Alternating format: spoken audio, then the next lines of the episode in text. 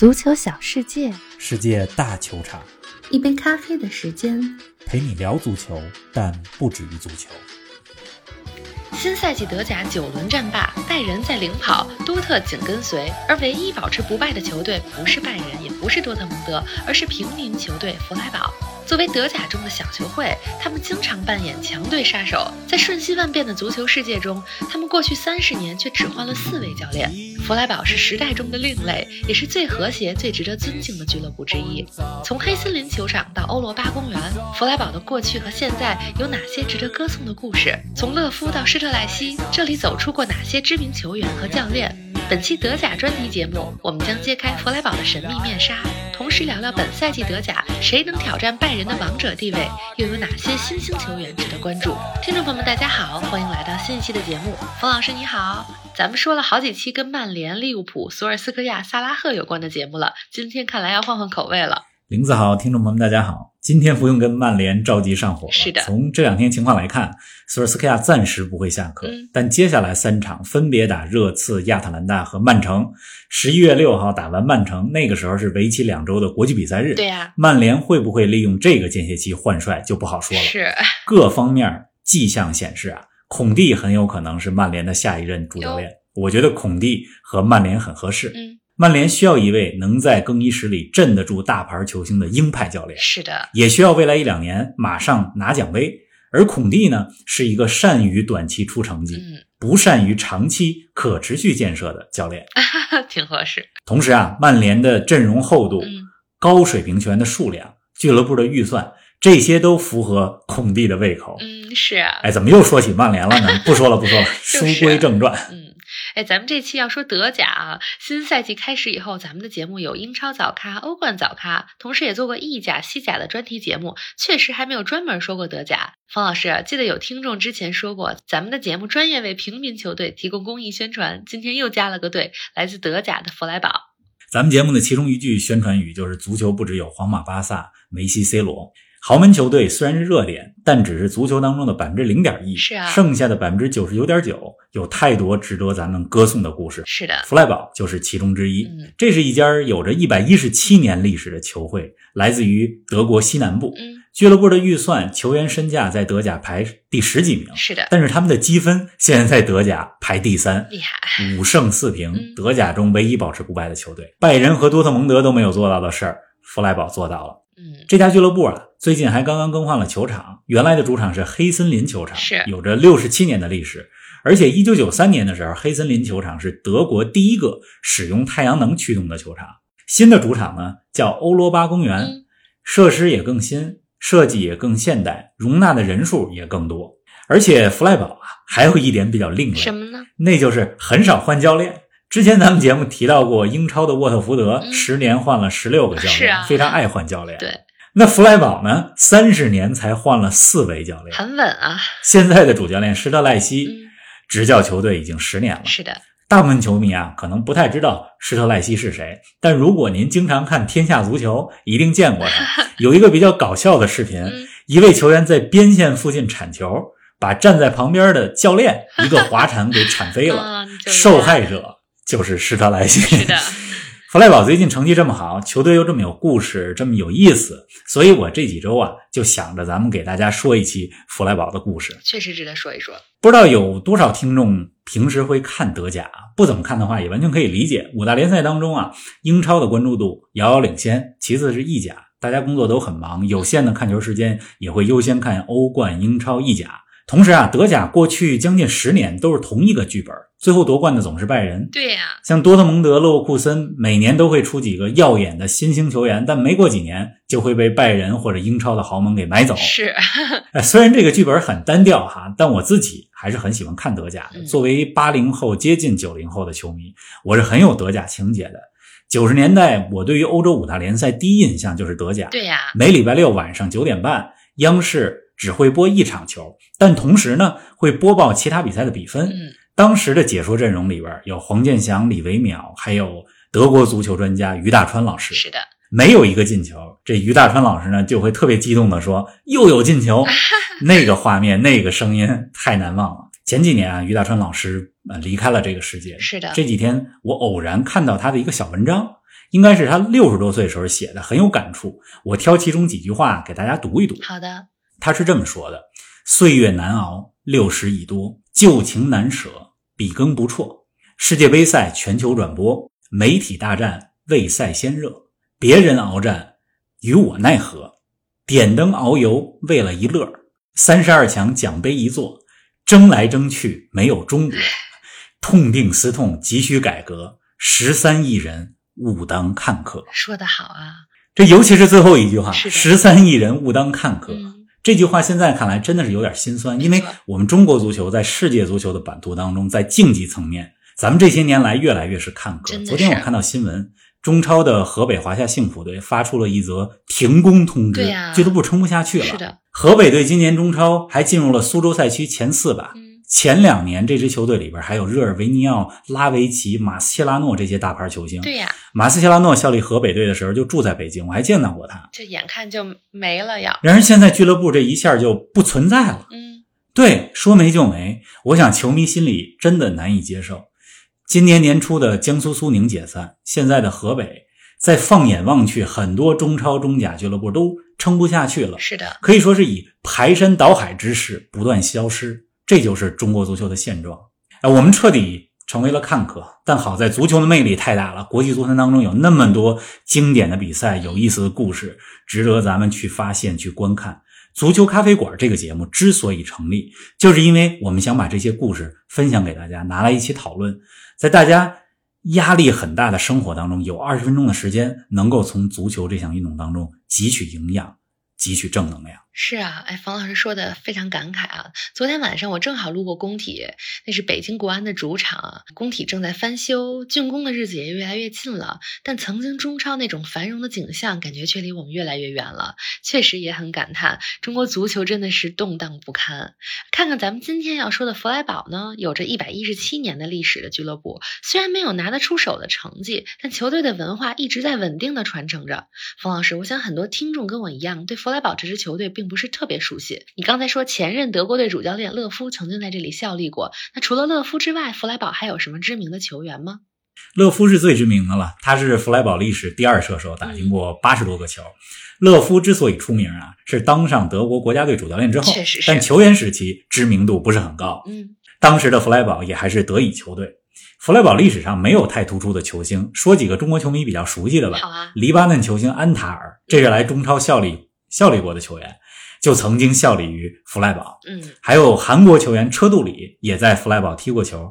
另外啊，拜仁球星萨内的父亲苏莱曼·萨内，在八十年代的时候有三个赛季都是弗莱堡的最佳射手。嗯，你看这弗莱堡出来的世界级球星确实不多，咱们都得拿现役球员的家属来说事儿了。是啊，再说现在的弗莱堡队中哈，他们最强的是锋线，锋线上的格里弗入选过意大利国家队，嗯罗兰绍洛伊是匈牙利国脚，参加了欧洲杯。韩国球员郑优莹，这是从拜仁梯队出来的。后卫当中呢，弗赖堡的左后卫是队长京特尔，今年夏天也跟随德国国家队征战了欧洲杯，虽然没出场，但能进入大名单很不容易。对呀、就是这样一支非常平庸的球队，开局五胜四平，而且战胜了多特蒙德、沃尔夫斯堡，战平了莱比锡，这三个队可都是欧冠队。上赛季弗赖堡还战胜过多特蒙德、勒沃库森，上上赛季战胜过莱比锡门兴，厉害可以说弗赖堡是强队杀手。哎，真的是哎。您正在收听的是足球咖啡馆，一杯咖啡的时间陪你聊足球，但不止于足球。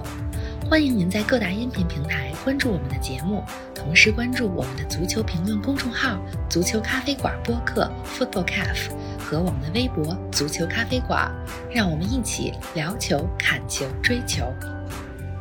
看来是一支非常依靠整体的球队啊！弗莱堡目前高居德甲第三，积分比勒沃库森、莱比锡、门兴这些大俱乐部都要高。快给我们说说他们是怎么做到的？靠的就是战术和精神两个层面吧。先来说战术，弗莱堡的阵型通常是介于五四幺和三四三之间，防守的时候五个后卫，中场人盯人逼抢做得非常好。你看看弗赖堡的逼抢，不知道比曼联的逼抢要好多少倍。嗯这进攻的时候，弗赖堡通常是两个边后卫压上，前面的三个主力前锋格里弗、霍勒和郑优营三箭齐发。弗赖堡这个队啊，还非常善于利用定位球的机会得分，这赛季已经有四五次定位球破门了。你从这些端倪就能够看出来，这是一支训练非常有素的球队。是的，但光有战术还不行嗯。你看弗赖堡的技术统计，他们在大部分比赛里场面并不占优势，但打出来的成绩却是超出数据的。嗯，是怎么回事呢？让他们超水平发挥的嗯就是精神层面的力量。来说说，弗莱堡啊，是德甲当中最和谐、最团结的俱乐部，嗯，球员之间关系非常融洽。给我们举个例子。举一个例子啊，嗯弗莱堡历史最佳射手是尼尔斯·彼得森，他目前还在队中，三十二岁了。前几个赛季啊，主教练施特赖西跟彼得森说：“你得把主力位置让给球队当中的小将瓦尔德·施密特。啊，”这放在其他的俱乐部，这就是一个大问题。是啊，但放在弗赖堡这儿，只需要一分多钟的直接交流。彼得森的回应是：“这是对的决定，只有这样球队才有希望，我没问题。对整体最好。你从这个事儿就能看出来，所有球员心中都是球队第一。是的，非常难得。还有一个例子是最近的例子，前两周他们赢了柏林赫塔之后，弗赖堡的队长金特尔接受采访的时候说：“说我们每天训练，每每周比赛在一起，球队很快乐，大家之间很和谐，没有任何负能量。嗯，你要说什么能超越现在快乐，那就是让我们进军欧冠吧。”是啊，这是当时他说的。而且不仅队里边和谐，弗赖堡球队和球迷之间的关系也很紧密。老球场黑森林球场，每场比赛都是上座率特别高。嗯，有时候比赛结束之后，你会看到主教练施特赖西跑到看台上，从球迷手中抢过来大喇叭，带着球迷一块儿喊口号。是啊这个气氛太好了。太好了。这因为球队一直在拼搏，一直能够代表弗莱堡当地的文化，嗯所以球迷们呢也给予球队无条件的支持。是的，球队八连败的时候，降级的时候，也几乎没有球迷出来质疑主教练的战术，没有人喊着说主教练要下课。嗯，依然是很团结。足球呢是一个很综合、很神奇的集体运动，战术能力是第一位的，但决定球队成绩的因素太多了。弗莱堡为什么比其他同等实力的球队战绩要好呢？精神力量就是很重要的一个因素。是啊，哎，在这个挺浮躁的年代里，弗莱堡就是一股清流啊。咱们再来说说弗莱堡的主教练吧，施特赖西。虽然说弗莱堡有不轻易换教练的传统，但执教一支球队能够长达十年，而且带队进军过欧洲赛场，施特赖西肯定也得有几把刷子。真的有好几把刷子。嗯施特赖西可以说是土生土长的弗赖堡人，他的出生地呢是德国、法国、瑞士这三个国家的边界，嗯距离弗赖堡这个城市大概四十五分钟的车程。他在球员时代啊就效力过弗赖堡，没有踢出来太多名堂。嗯一九九五年的时候呢，开始担任弗赖堡的梯队教练，青年队教练一下就干了十六年。二零一一年的时候被提拔为一线队的主教练嗯，这一干又是十年。目前啊，施特赖西是德甲当中执教时间最长的主教练。过去的十年里，弗莱堡降过一次级是，但很快就升回来了，而且两次都位列德甲的前七名，获得了欧联杯、欧战的参赛资格。施特赖西啊，是一个非常有激情，而且很健谈、很幽默的教练。据说啊，他可以跟你聊的话题很广泛，从这个气候变化到国际关系，是啊，都是侃侃而谈。社交天花板。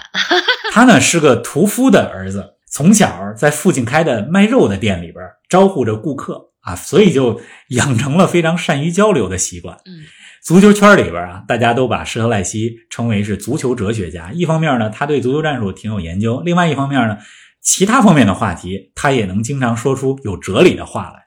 而且啊，他每天骑车上班，就算球队有主场比赛，他也是球也是骑车去主场。好习惯。说到这儿啊，咱们简单给大家介绍介绍弗莱堡这城市。好啊，弗莱堡可以说是全欧洲最环保的城市之一。刚才咱们也讲了，一九九三年球场就开始使用太阳能，对吧？作为主要能源。很 先进弗。莱堡城市不大嗯，只有二十一万人。除了有弗莱堡这个球队以外，还有特别知名的弗莱堡大学，成立于一四五七年，有五百多年的历史。我估计这个大学成立的时候，十五世纪，那时候弗莱堡这个地儿还属于哈布斯堡王朝呢。历史太悠久了。而且弗莱堡还有一个特色，跟咱们节目挺沾边儿的，那就是弗莱堡有着不少非常有历史的咖啡馆儿。咦，眼睛一亮。咖啡馆密度在德国可以说是排在前面的。哎，等疫情结束了，咱们争取去打打卡。哎，真的是很想去，太期待了！而且从图片上来看，弗莱堡的新主场欧罗巴公园球场相当漂亮啊。从外面看，外形就跟一座现代艺术博物馆似的；从里面看呢，球迷距离草皮的距离也相当的近。对他们曾经的球场黑森林球场就很漂亮，坐落在一片森林当中。比赛日的时候，球场座无虚席。嗯，六十七年的主场啊，最后一个老主场的比赛是今年的九月二十六号，弗赖堡主场三比零战胜了奥格斯堡。比赛结束之后啊，主教练施特赖西非常激动，眼眶都湿了，对呀能够看出来很不舍。是，同时呢，他也担心新的球场里是不是还能够有同样的气氛，毕竟主场气氛是弗莱堡这个队赖以生存的关键。是但是相信他能够做到。嗯，对，说到老球场黑森林啊，咱们再多说一句。刚才提到说，一九九三年的时候，这个球场成为了德甲第一个太阳能驱动的球场。嗯，当时提出这个主张的不是什么俱乐部的经理、老板，谁呢？而是当时球队的主教练福尔克芬克。有很有前瞻性。芬克在弗赖堡执教多少年呢？从一九九一年到二零零七年，十六年，他也是德甲历史上最长任期的俱乐部主教练。啊所以你说弗莱堡这个队，他不轻易换教练，这是有传统的。真的是这样。哎，再来跟我们说说新球场呢？再说新球场，换球场是因为俱乐部要发展，是也需要更大容量的球场。新的欧罗巴公园球场能够容纳三点四七万人，比黑森林能多容纳一万多人。是，同时啊，新球场对于球队的品牌建设、商业吸引力这些都很有意义。嗯十月十六号的时候，弗赖堡迎来了新球场的第一场德甲比赛，嗯，他们主场一比一战平了莱比锡。那一场球我看了，弗赖堡是有机会取胜的。当然了，面对莱比锡拿到平局也相当不错。嗯为弗赖堡打进新球场第一个球的是韩国球员郑优莹。哎呦，亚洲你看这个德甲当中的亚洲之光 比较多。是，接下来的这个周末啊，十月三十号，弗莱堡主场对阵德甲当中的球队菲尔特。菲尔特呢是一个弱旅，如果不出意料，我觉得弗莱堡会在新球场迎来第一场胜利。嗯，哎弗莱堡的故事咱们今天就讲到这儿吧，未完待续。希望大家有时间的时候看看弗莱堡的球。是啊，弗莱堡的故事真的可以说是平民球队的不平凡的故事，很温暖也很感人，特别有正能量。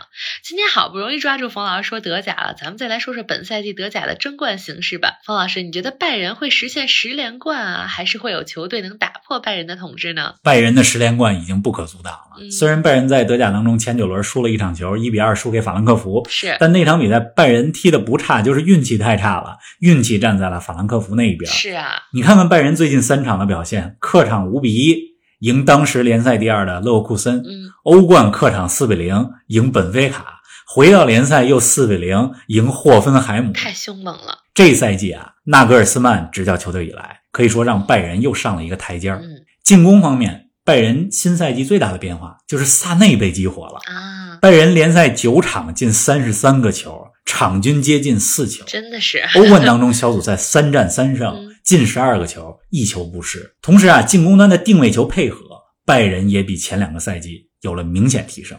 那防守这边呢，拜仁比弗里克时期也更稳了。嗯，二零一九二零赛季，拜仁获得了六冠王。但咱们看球的都知道，拜仁当时打的是大开大合和大巴黎的欧冠决赛，后防也不是很稳健。嗯，而现在这个赛季，在纳格尔斯曼的调教之下，拜仁的攻守更平衡了。